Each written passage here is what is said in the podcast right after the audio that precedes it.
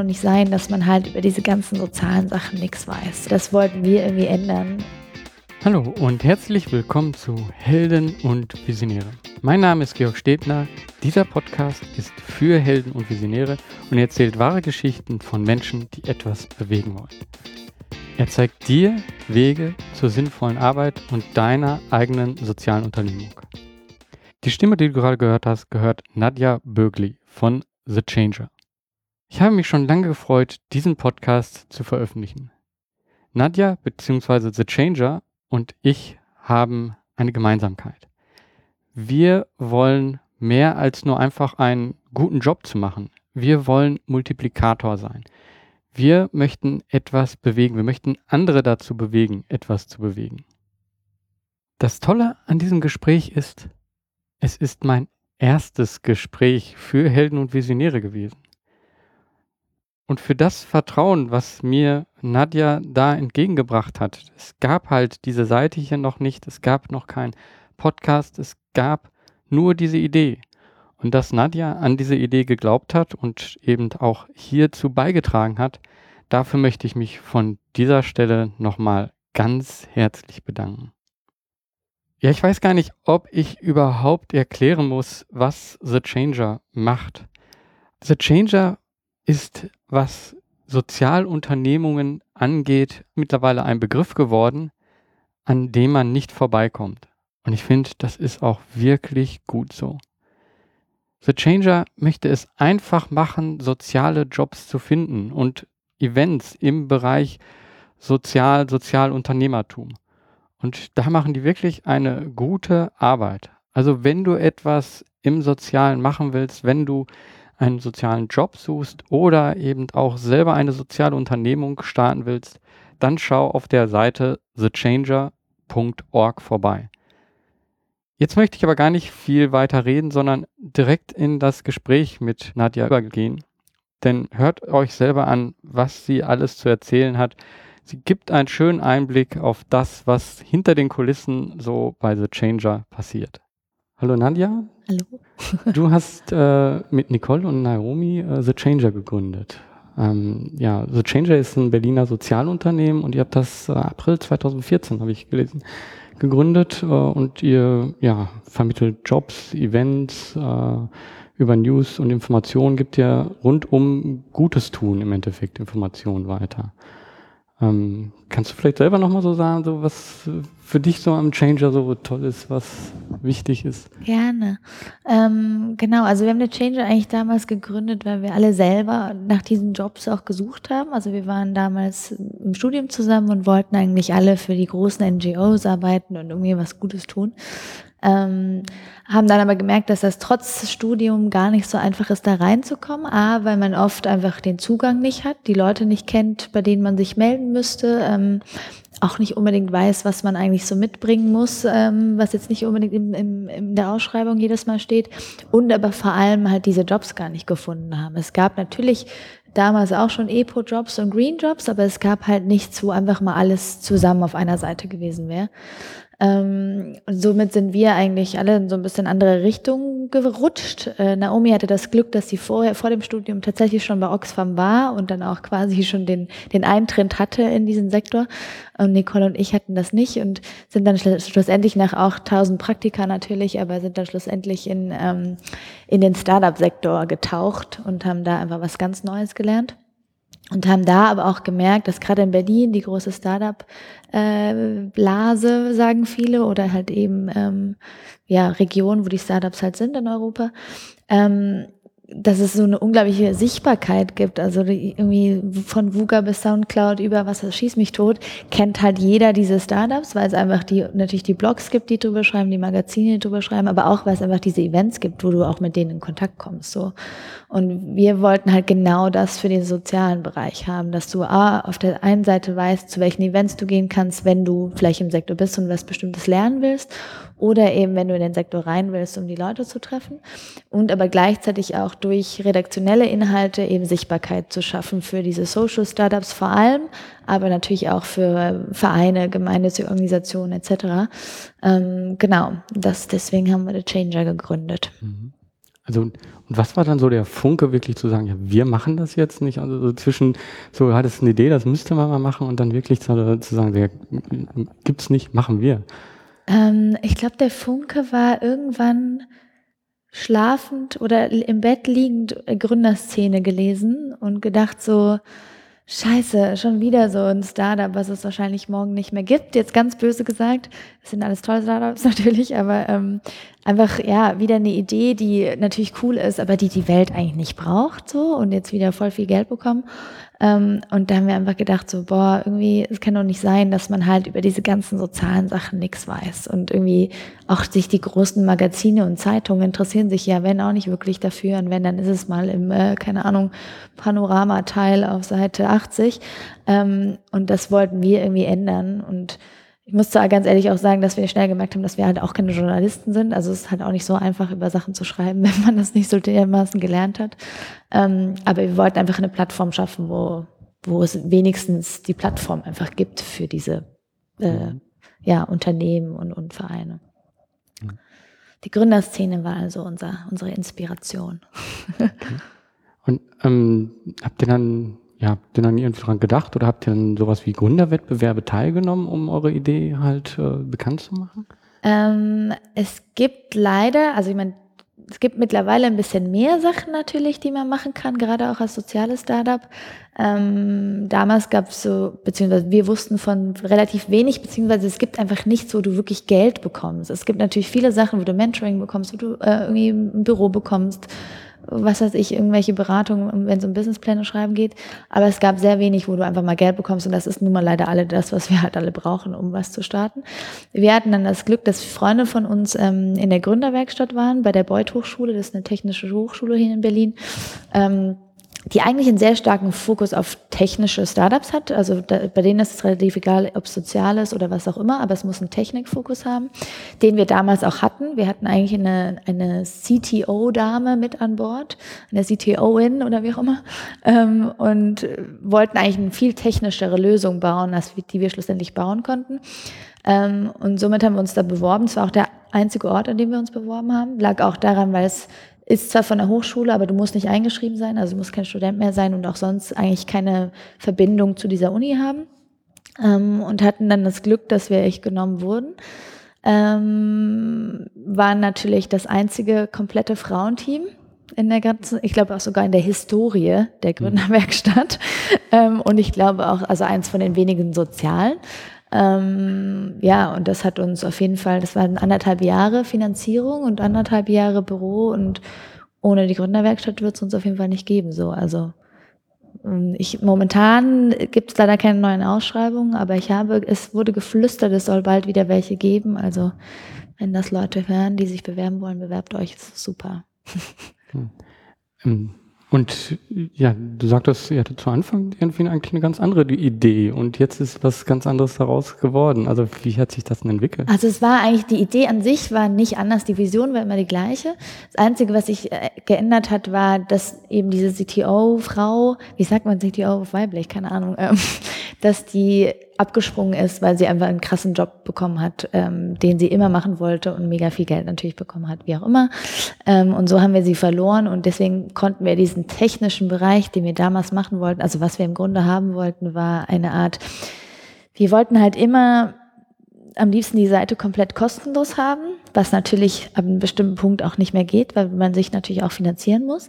Ähm, und damals hatten wir die Idee, dass anstatt, also damit wir niemand ausschließen, äh, wir eine Art Kreditsystem haben, wo Leute zum Beispiel mit Likes, Shares, Kommentar Kommentaren, was auch immer bezahlen können für, für zum Beispiel Stellenausschreibungen oder ähm, ich weiß nicht, was wir damals noch für Ideen hatten, aber halt ähm, genau, dass einfach aufgrund so sozialen Credits man mit denen bezahlen konnte und das konnten wir halt nicht bauen.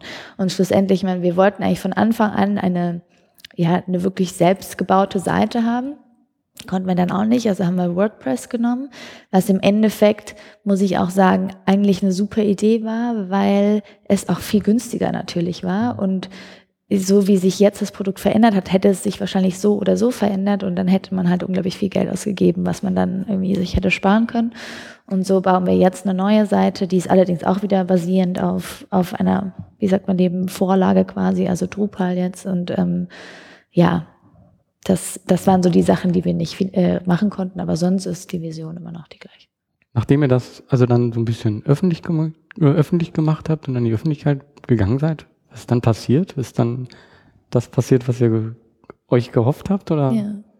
Ähm, man muss dazu sagen, wir haben am Anfang, hatten wir einen kleinen schlauen Einfall, können wir heute sagen, dass wir, ähm, wir wussten halt nicht genau, wie viele Leute wirklich nach diesen Jobs suchen, die wir suchen. Und dann haben wir gedacht, okay, ähm, wir fangen damit an, dass wir eine Facebook-Gruppe gründen, die heißt Berlin Social Jobs, die gibt's auch immer noch, ähm, wo wir einfach alle Jobs, die wir damals gefunden haben, die uns interessiert hätten, ähm, reingeshared haben. Und dann, das kam natürlich dann von den Originalseiten noch. Und dann irgendwann haben wir am Anfang einfach eine Datenbank aufgebaut von Organisationen und von denen wir dann die ganzen Jobs immer bei uns in die Gruppe, äh, in, äh, auf unsere Seite dann getan haben und dann von der Seite in die Gruppe.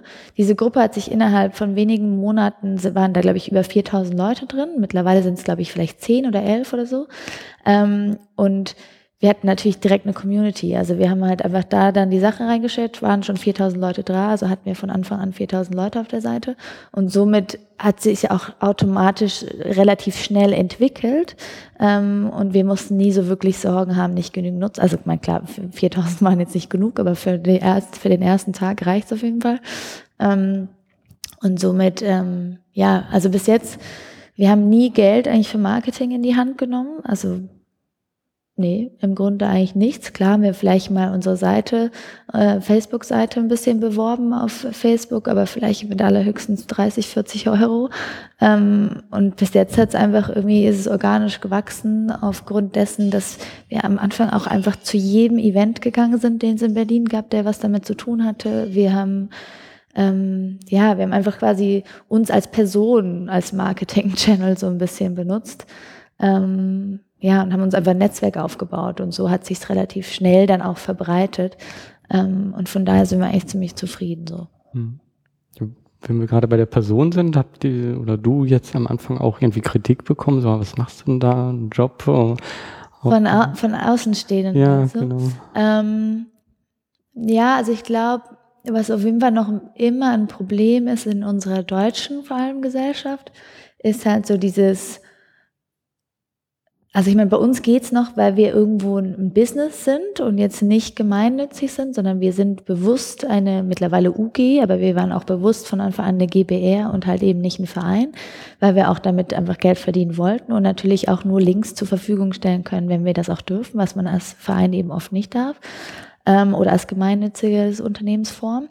Ähm, und dadurch ging's, aber ich habe schon, also was mir sehr oft auffällt, ist, dass halt in Deutschland immer noch so ist, dass wenn jemand sagt, ich arbeite für einen sozialen Verein oder ich bin irgendwie, ich arbeite für eine NGO, für eine gemeinnützige Organisation, wird's immer noch so ein bisschen als so belächelt und man sagt so, ach, ist ja schön, du tust was Gutes, so gewissermaßen, du hast ja sonst nichts Besseres geschafft. Und das finde ich zum Beispiel, also natürlich mega traurig, so oder so, aber auch einfach krass hinterher, weil wenn du zum Beispiel in Amerika sagst, ich arbeite für eine Charity, dann sagen alle, ach krass, okay, also A, weiß man, was eine Charity ist in Amerika und B, kennt man halt, so man kennt Amnesty Oxfam und so weiter und weiß ganz genau, was die tun und hat Respekt vor den Leuten, die da arbeiten und die Leute verdienen aufgrund dessen auch besser. Und hier ist es halt immer noch so, mh, hm, ja, okay, Ehrenamt müssen wir gar nicht drüber reden, das ist dann noch schlimmer, wie man da angesehen wird und das ist einfach ganz, ganz traurig noch in unserer Gesellschaft.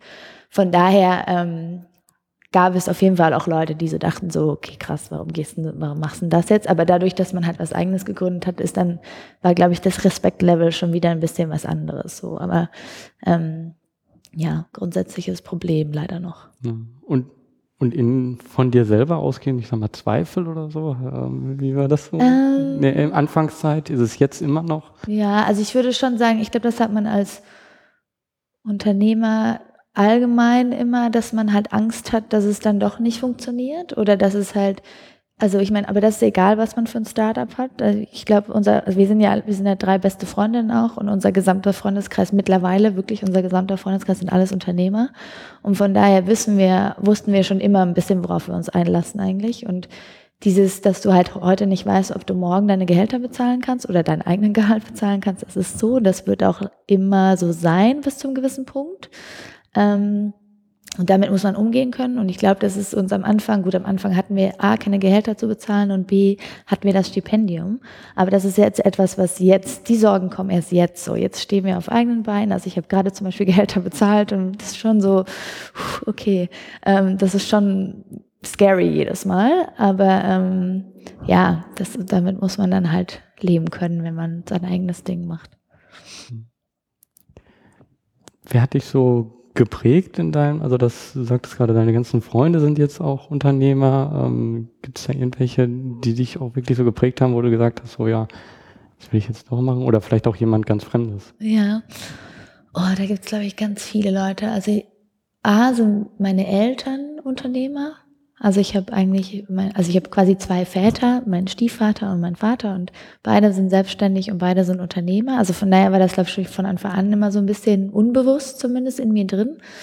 Ähm, dann würde ich sagen, definitiv Freunde. Also dadurch, ich meine, ich bin nach Berlin gezogen vor sieben Jahren fast und seit Anfang an, ich weiß noch, ich bin hier angekommen und hab, war eigentlich nur hier für ein Praktikum. Ich fand Berlin immer blöd ähm, und bin hier für ein Praktikum hin und wie es dann halt so passiert hat, verliebt man sich in diese Stadt und will nie wieder weg. Und so ist es mir halt auch passiert.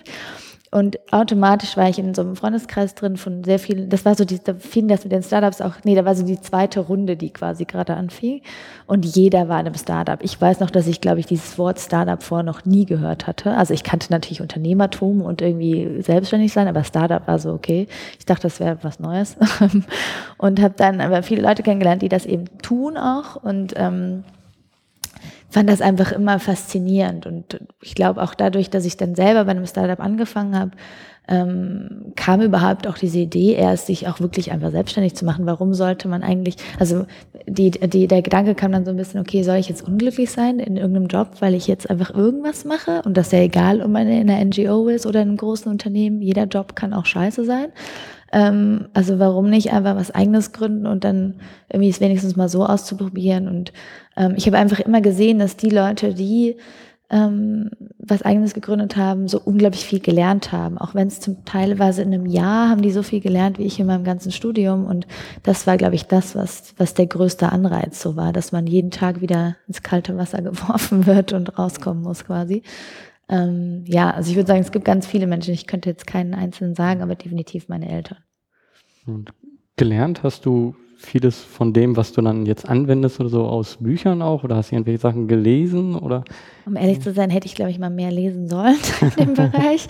Ähm, bis jetzt fehlt dazu einfach immer noch die Zeit. Also ich habe halt einfach viel gefragt. Also wie gesagt, dadurch, dass halt so viele um einen rum das gleiche Schicksal haben, kann man einfach viel fragen. Am Anfang ist mir das schwieriger gefallen, mittlerweile ist mir das egal, weil ich auch einfach merke, so ey, ich kann auch nicht jedes Mal den Steuerberater anrufen, dann frage ich lieber mal meine Freunde, wie irgendwie, wie man Lohn beweist. Ähm, aber ja, viel Fragen. Ähm, gelernt haben wir alle was anderes. Also wir sind alle, wie gesagt, eigentlich aus dem sozialen Sektor. Wir haben nichts mit Wirtschaft gelernt, nada. Ich habe nicht immer einen Kurs da drin gehabt, was traurig genug ist, dass man sowas nicht als Pflicht hat im Studium. Ähm, aber ja, learning by doing. Gab es einen besonderen äh, Moment, Augenblick irgendwie bei der Entstehung von Changer, an den du dich immer wieder so zurückerinnerst? Ja, es gab viele. Also einer war, das war einfach so der Start. Ich weiß noch, dass ich, ähm, wir haben uns dann beworben bei diesem Business, also bei dieser Gründerwerkstatt und wir wussten halt nicht, ob es klappt oder nicht. Und ich hatte schon meinen Urlaub gebucht mit meinem Freund und wir sind ähm, und ich war so, okay, scheiße, wir fahren jetzt in Urlaub und ich wusste, dass wir halt da pitchen müssen, wenn wir genommen werden. Und wir wussten nicht, wann dieser Termin ist. Und ähm, dann schlussendlich war ich im Urlaub und der, der Brief kam mit dem Pitch und ich war nicht da und dann haben es die beiden Mädels gemacht so. Und ich weiß noch, wie ich in, glaube ich, Lombok oder so irgendwo gerade so ein bisschen Internet irgendwann mal hatte und ich den Mädels irgendwie wenigstens schreiben konnte, boah, viel Erfolg. Ähm, und dann kam ich zurück und sie hatten mir nichts gesagt. Ich kam zurück und sie hatten halt schon den Bescheid, haben mir nichts gesagt, kam an und ich war völlig gejetlaggt. Ähm, kam in der Wohnung an, wir haben ja auch alle zusammen gewohnt. ähm, und sie standen da halt mit so einer Flasche Sekt und äh, haben gesagt, wir haben es bekommen. Und ich weiß noch, wir haben, glaube ich, alle geheult vor Freude. Und das war irgendwie so, das war einfach der krasseste Moment. Und ähm, auch wie krass die beiden das gerockt haben auf Deutsch und beide sind nicht Muttersprachler Deutsch. Also das war halt auch so pff, geil. Ähm, von daher, ja, das war der, das war der beste Moment, glaube ich. Hm. Ähm, ihr seid ja mittlerweile nicht nur ihr drei, sondern mehr. Wie, wie ist das gekommen? Wie sind die ersten Unterstützer gekommen? Habt ihr richtig nach denen gesucht oder sind die so einfach ins Team gekommen? Das war ehrlich gesagt schon ziemlich früh, hatten wir immer Leute, die gerne was tun wollten. Das waren oft halt Leute, die irgendwie einfach ehrenamtlich so irgendwie beraten wollten oder helfen wollten. Und uns war das immer so ein bisschen unangenehm, weil wir einfach irgendwie ja, also gerade so dieses Nicht-Bezahlen äh, für irgendwas, also man kann dann halt auch immer so wenig fordern und irgendwie haben wir auch so viel Hilfe gebraucht. Und dann irgendwann haben wir gesagt, okay, wir brauchen jetzt einfach mal wirklich Praktikanten, auf die wir uns verlassen können und, und die einfach jeden Tag oder halt so oft, wie es dann halt finanziell möglich ist, da sind. Ähm, und die bezahlen wir natürlich auch und die haben wir auch aktiv gesucht. Ähm, ja, also wir hatten bis jetzt, glaube ich, wir hatten, glaube ich, eins, zwei, drei, vier, jetzt haben wir, glaube ich, unseren fünften Praktikanten. Ähm, und ja, bis jetzt waren alle super. Ja. Und sonst ja, wie gesagt, haben wir jetzt, ähm, ja, wir suchen uns quasi die Leute immer so, wie wir sie gerade brauchen und halt auch, wie wir es uns gerade leisten können. Also wir sind da schon sehr bewusst mit dem bisschen Umsatz, den wir jetzt haben, dass wir halt auch echt ein bisschen aufpassen müssen so.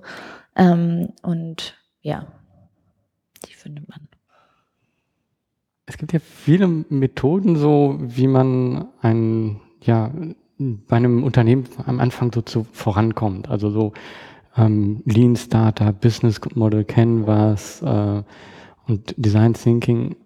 Habt ihr solche Sachen angewandt? Habt ihr äh, euch damit beschäftigt? Ja. Äh, und was, was hast du am wichtigsten empfunden oder was hat dich wirklich, was hat dir vielleicht so einen Aha-Moment gegeben? Ähm, ja, haben wir ziemlich genau, glaube ich, alles mal ein bisschen ausprobiert. Also ich weiß noch, dass wir in unserer Wohnung damals ähm, auf jeden Fall an der Wand so ein Business Canvas Gedöns hängen hatten. Haben wir, glaube ich, einmal aufgehängt und nie wieder drauf geschaut, so gewissermaßen. Einfach weil wir da, wir hatten halt auch keine Ahnung, dadurch, dass wir alle nie Business studiert haben und einfach wirklich nicht wussten, wie man ein Unternehmen gründet, ähm, haben wir es dann einfach das ausprobiert. Dann haben wir natürlich Design Thinking, haben wir, glaube ich, das machen abgesehen davon, glaube ich, sehr viele Leute sowieso unbewusst, ohne dass sie es halt Design Thinking nennen. Aber wir haben da auch ein paar Kurse gemacht, weil uns das von mehreren Partnern dann quasi angeboten wurde, dass wir da mitmachen dürfen. Ähm, fand ich auch eigentlich immer ganz interessant, vor allem so ein bisschen diese Wirkungskette in unserem Fall im Social Business Bereich äh, rauszufinden. Aber wenn, wenn wir ganz ehrlich sind, dann haben wir, glaube ich, sehr viele Sachen einfach irgendwie intuitiv ausprobiert. Also ich finde auch eigentlich, würde ich immer noch sagen, ist das so die beste Methode für uns zumindest gewesen, einfach Sachen zu testen und dann halt irgendwie, ja, zu wissen, ob es funktioniert oder nicht. Wenn es nicht funktioniert, dann halt weg damit oder verbessern. Aber wir hatten immer so Tafeln voll mit irgendwelchen Ideen drauf und haben dann einfach irgendwie Sachen davon ausgesucht und uns ausprobiert. Aber ähm, ja, und natürlich dann wiederum auch mit Freunden ähm, besprochen, was am meisten Sinn machen würde oder welche Strategie würde irgendwie könnte funktionieren und ja, ich meine, schlussendlich äh, sind wir jetzt auch darauf gekommen, dass wir uns mehr auf Jobs fokussieren, weil wir eine Umfrage gemacht haben, zum Beispiel mit unseren Nutzern und gemerkt haben, okay, die meisten Leute interessieren halt die Jobs. Ähm, und somit ist der Jobfokus jetzt auch stärker, als er eigentlich jemals sein sollte oder als wir das jemals gedacht hätten. Ähm, ja, auch wieder so ein bisschen Learning by Doing. Hm. Du hattest gesagt, am Anfang habt ihr äh, die Finanzierung bekommen im Endeffekt. Das war für euch da so ein guter Start. Und jetzt, wie finanziert ihr euch jetzt noch?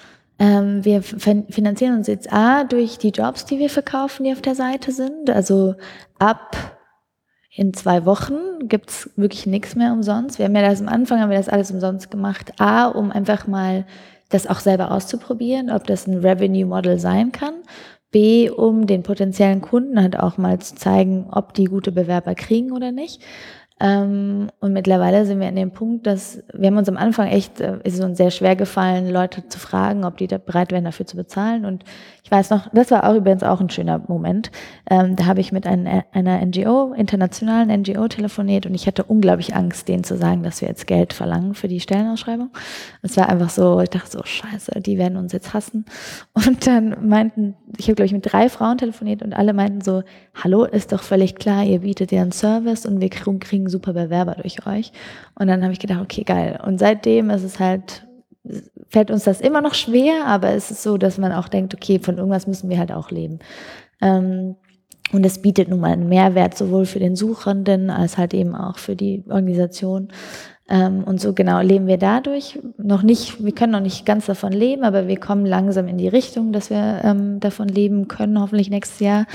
Ähm, und zusätzlich haben wir ein, ein, eine Finanzierung von einer Stiftung bekommen, ähm, die, sehr, die uns sehr gerne mag und die wir sehr gerne mögen. Und ähm, ja, die hilft uns zum Beispiel gerade die neue Webseite zu bauen. Wie ist da der Kontakt entstanden? Oh, das ist eine gute Frage. Ich weiß gar nicht, wie der Kontakt. Es könnte sein durch einen unserer Hangouts.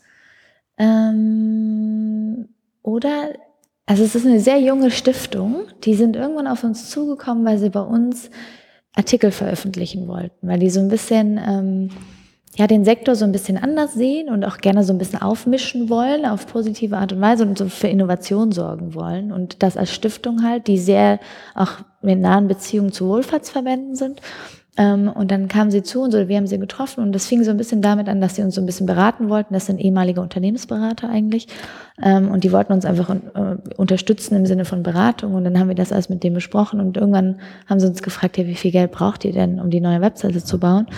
Und so kam das eigentlich, weil sie einfach, sie haben gesagt, gut, es bringt uns halt nichts, wenn es euch morgen nicht mehr gibt, weil wir finden super Bewerber immer durch euch und wir können unsere Inhalte bei euch veröffentlichen. Also sorgen wir doch lieber dafür, dass es euch morgen noch gibt.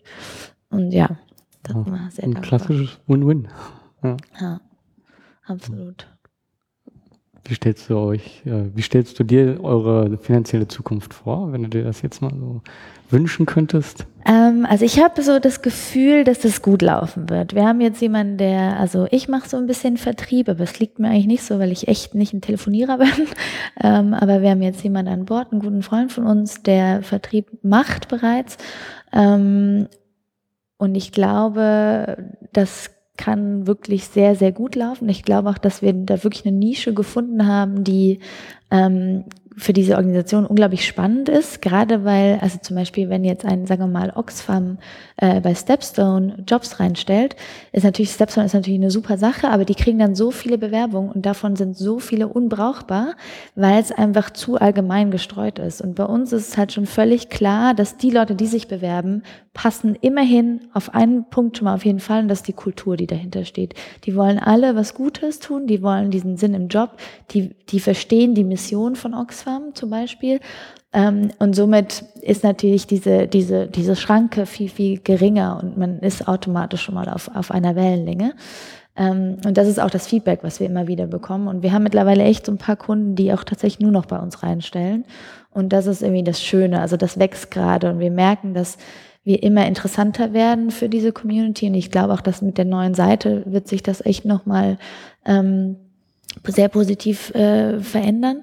Und der Traum wäre es, dass wir irgendwann dadurch, wir sind ja ein Sozialunternehmen, auch wenn wir nicht diese Geschäftsform von GUG oder GGMBH haben, aber unser Ziel ist es, dass wir irgendwann, wir sind alle nicht, klar, wir wollen von irgendwas leben, aber wir müssen keine 5000 Euro im Monat haben, was auch nicht mal so viel ist, aber ähm, dass man im Endeffekt irgendwann vielleicht einen Fonds hat, wo man diese Gewinne, eben diese Gewinnüberschuss einzahlt und dann wirklich eine Seed-Finanzierung, das, was alle brauchen in diesem Sektor, ähm, gewährleisten kann. Und das wäre so der Traum. Und deswegen, das ist auch so ein bisschen mittlerweile der Grund, warum wir uns okay damit fühlen, nach Geld zu fragen, wenn wir einen Service machen, weil wir denken, okay, das ist halt das Ziel, wo wir hinwollen und schlussendlich wird jeder wieder davon profitieren irgendwann. Hm. Also toi toi toi. Mhm. Das glaubt. Ja, so in der täglichen Arbeit hast du aber wahrscheinlich auch oft, wo du denkst, so, hm, ja, jetzt geht's nicht richtig voran. Ähm, ja. Wie motivierst du dich da? Also A ist es, glaube ich, eine Motivation. Ich muss sagen, ich hatte längere Zeit nicht mehr so viel Motivation. Das lag aber daran, dass wir so zwischen Büros waren und ich dann viel von zu Hause gearbeitet habe, weil ich auch nicht so der mega Großraumbüro-Mensch bin. Ähm, oder auch, weil ich dann viel telefonieren musste und dann habe ich oft zu Hause gearbeitet und dann habe ich sehr schnell gemerkt, dass ich kann zwar gut zu Hause arbeiten, aber nur bis zu einem gewissen Punkt und ich brauche irgendwie zwischendurch wenigstens mal so ein bisschen dieses sich austauschen können und auch dadurch, dass ich mit zwei besten Freundinnen natürlich auch zusammenarbeite, ähm, brauche ich auch die dann einfach irgendwann mal. Und wir haben das auch so untereinander gemerkt, dass wir uns dann irgendwie echt so dachten, so, boah, irgendwas stimmt hier nicht, wir sehen uns so gar nicht mehr. Ähm, von daher würde ich sagen, das motiviert jetzt, dass wir dieses Büro haben, wo wir auch beim befreundeten Startup wohnen dürfen. Ähm, und hier hinzukommen und irgendwie auch, dass das Team größer wird. Also auch wenn das schön ist, so wir drei, aber irgendwann ist es auch so, okay, man, ne, man sieht den Wald vor lauter Bäumen nicht, weil man immer über die gleichen Sachen redet. Und wir sind uns ja auch sehr ähnlich und zwischendurch braucht man einfach mal Input von ein bisschen anderen Leuten. Ähm, und das finde ich super motivierend gerade. Und die neue Seite ist einfach mega motivierend. Also jedes Mal, wenn ich ein Design sehe, denke ich so, yay, als erstes Mal hatte ich Tränen in den Augen, als ich gesehen habe. Ähm, ich glaube, das ist gerade so für alle von uns die Motivation. Ähm, aber ja, es gibt auch Tage wie in jedem Job, wo man auch keinen Bock hat. Also jetzt gerade, wenn dieser scheiß Winter anfängt und irgendwie jeden Tag grau, dann hat man ja. keinen Bock aus dem Haus zu gehen. Das ist egal, ob man für sich selber arbeitet oder für das Unternehmen von nebenan oder was auch immer. Ist halt einfach so. Welche Aufgabe machst du am liebsten? Oh, gute Frage. Ähm, ehrlich gesagt, am liebsten rede ich mit anderen Unternehmen. also ich bin eigentlich gern so, ich weiß, vor kurzem war ich auf so einem, nee, am allerliebsten stehe ich eigentlich auf der Bühne. Das klingt jetzt so ein bisschen komisch. Aber zum Beispiel, ich hatte vor kurzem ähm, ein Workshop habe ich gegeben zu Social Media für das Gründer- und Unternehmensforum hier in Berlin. Und solche Sachen mag ich einfach voll gerne. Also deswegen sitze auch ich gerade hier in dem Podcast, weil das ist so meine Lieblingssache. Also Interviews geben oder irgendwie Workshops geben oder irgendwas, wo man einfach sich austauschen kann. Das macht mir am meisten Spaß. Hm. Ja, also ich habe noch eine Frage ja. so ähm, zum Jetzt und hier angekommen. So, was beschäftigt dich jetzt gerade so am meisten? Also, ich glaube, wir hatten schon eigentlich ziemlich angesprochen, so die, die neue Seite, denke ich mal, ja. dass das wirklich das ist, worauf du dich freust. Ja. Ja. Ähm, ja, das beschäftigt mich.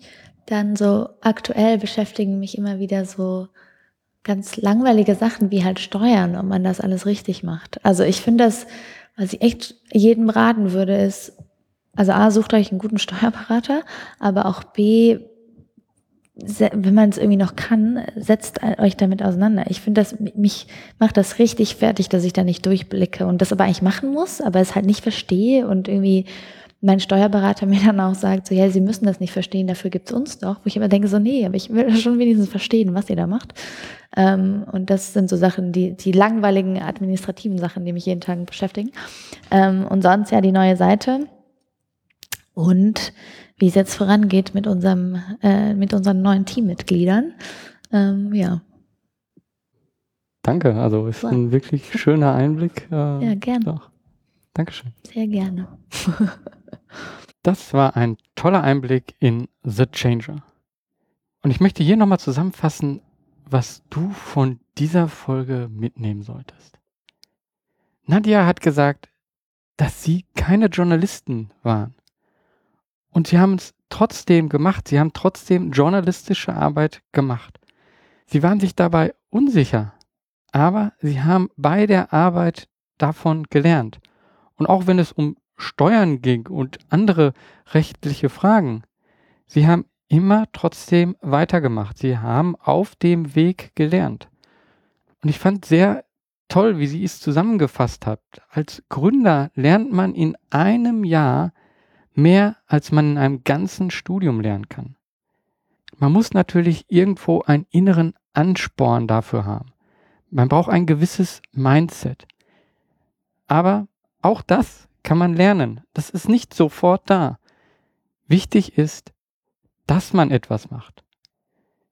Interessant fand ich auch noch, dass auch sie sagt, es ist schwer, Investitionskapital zu bekommen. Sie haben Investitionskapital bekommen am Anfang und haben davon auch wirklich etwas aufbauen können. Aber auch ohne dieses Investitionskapital hat man als Sozialunternehmer einen Vorteil. man kann schauen nach Pro Bono-Beratung.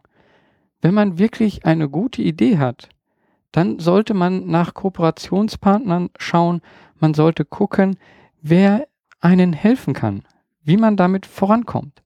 Also starte erstmal und dann frag andere um Mithilfe. Frag andere nach ihrem Wissen. Die meisten Menschen möchten gerne ihr Wissen weitergeben und vor allen Dingen, wenn es für etwas Gutes ist. Aber wenn du etwas startest und vor allen Dingen, wenn es eine soziale Unternehmung ist, dann rechne auch damit, dass du belächelt wirst. Und zwar sowohl von den Menschen, die im Sozialen aktiv sind, als auch von Menschen, die nicht aus diesem Bereich kommen. Denn viele denken einfach, ach, du tust was Gutes und denken dann an eine gemeinnützige Organisation und sehen nicht die Möglichkeit, dass man gleichzeitig ein Business aufbauen kann und etwas Gutes tun. Ja, das ist nicht einfach, aber es ist machbar. Es gibt gute Beispiele dafür.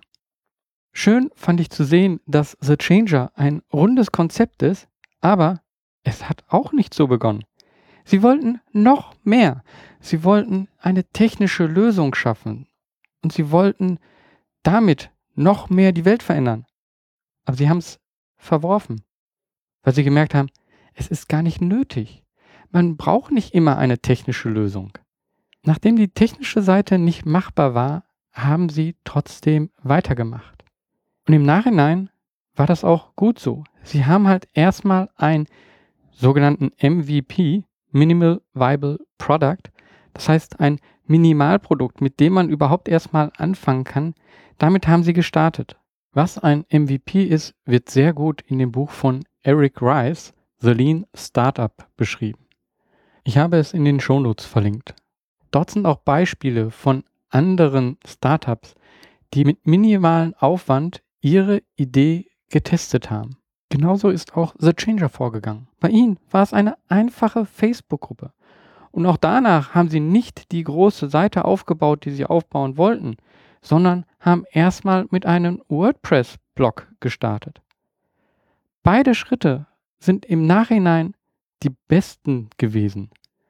Dadurch haben sie gelernt, dadurch konnten sie schneller hinter eine Änderung reinbringen und dadurch haben sie viel Geld gespart. Ja, und Geld hatten sie auch wenig für Marketing ausgegeben. Es ist wirklich interessant, dass so eine Gruppe, obwohl sie so viel bewegen will, so wenig Geld in Marketing steckt. Man merkt einfach, dass man heute, wenn man persönlich hinter etwas steht und selber davon angetrieben ist und sich Stück für Stück, so wie bei The Changer, über Events, über Präsentation und über, ja, die Persönlichkeit, wenn man da Stück für Stück sich etwas aufbaut, dann kann es auch wirklich etwas Großes werden. Also zusammengefasst, diese Folge, klein anfangen, viel lernen, Pro Bono Beratung nutzen und sich selber zeigen. So wirst du auch erfolgreich mit deinem Sozialunternehmen. Wenn dir dieser Podcast gefallen hat und du möchtest weiterhin so tolle Gespräche hören, dann kannst du mir helfen. In den Shownotes habe ich einen Link hinterlegt, über den du zu iTunes gelangst. Dort kannst du dann für diesen Podcast eine Bewertung hinterlassen. Das hilft mir unheimlich, weitere Menschen zu finden, die sich diesen Podcast anhören. Und nur dadurch kann ich auch etwas ändern. Genauso wie The Changer meine Aufmerksamkeit braucht, benötige ich die mit diesem Podcast auch. Und du kannst dazu beitragen. Sowohl bei The Changer, dem du dort deren Inhalte teilst, als auch bei mir, indem du mir in iTunes eine Bewertung gibst. Ich danke dir dafür. Du hilfst mir, du hilfst anderen. Danke. Und damit möchte ich auch schließen. Mach was beweg was.